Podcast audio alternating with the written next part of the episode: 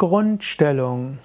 Im Yoga bezeichnet man die Asanas als Grundstellung, die zu der Reihe als wichtigste Asana dazugehören.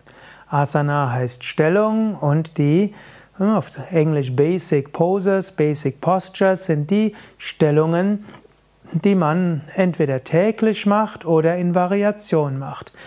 In der Yoga Vidya Grundreihe zum Beispiel sind die Grundstellungen, die zwölf Grundstellungen, Kopfstand, Shirshasana, Schulterstand, Sarvangasana, Flug, Halasana, Fisch, Matsyasana, Vorwärtsbeuge, Paschimottanasana, Cobra, Bhujangasana, Heuschrecke, Shalabhasana, Bogen, Dhanurasana, Drehsitz, Ardha Matsyendrasana, V, Mayurasana, stehende Vorwärtsbeuge, Padahastasana und Trikonasana, das Dreieck.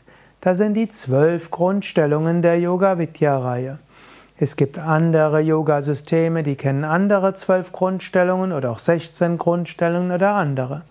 Der Vorteil, wenn du eine Yoga-Reihe hast, einen Yoga-Stil hast, wo es Grundstellungen gibt, daran kannst du dich orientieren. So kannst du sicher sein, dass diese Reihe auf alle Pranadis, auf alle Chakren, auf das Prana wirkt, dass alle Muskeln gedehnt und gestärkt werden, dass äh, eine, die Psyche eine schöne Wirkung hat und auch, dass eine spirituelle Wirkung ist. Wenn du alle Grundstellungen machst, dann hast du eine vollständige Yoga-Praxis. Natürlich noch ergänzt mit Pranayama, Sonnengruß, Tiefenentspannung, Meditation. Die Grundstellungen betreffen natürlich nur die Asanas.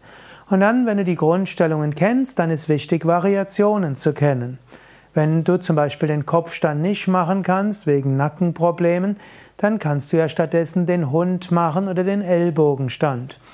Wenn du andere Halswirbelsäulenprobleme hast, dann wirst du statt der Grundstellung des Schulterstandes, wirst du dann den gestützten Schulterstand machen. Wenn es dir beim, bei der Grundstellung des Fisches schwindlig wird, dann würdest du den Hinterkopf auf den Boden geben statt dem Scheitel oder auch ein Kissen unter den Hinterkopf.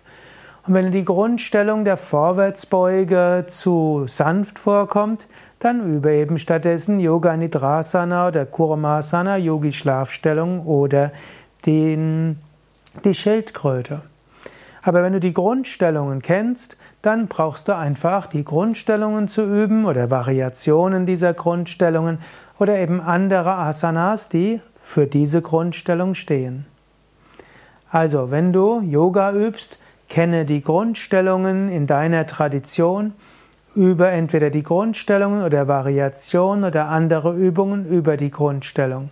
So kannst du sicher sein, dass du eine vollständige Yoga-Praxis hast für Körper, Energien, Psyche und spirituelle Entwicklung.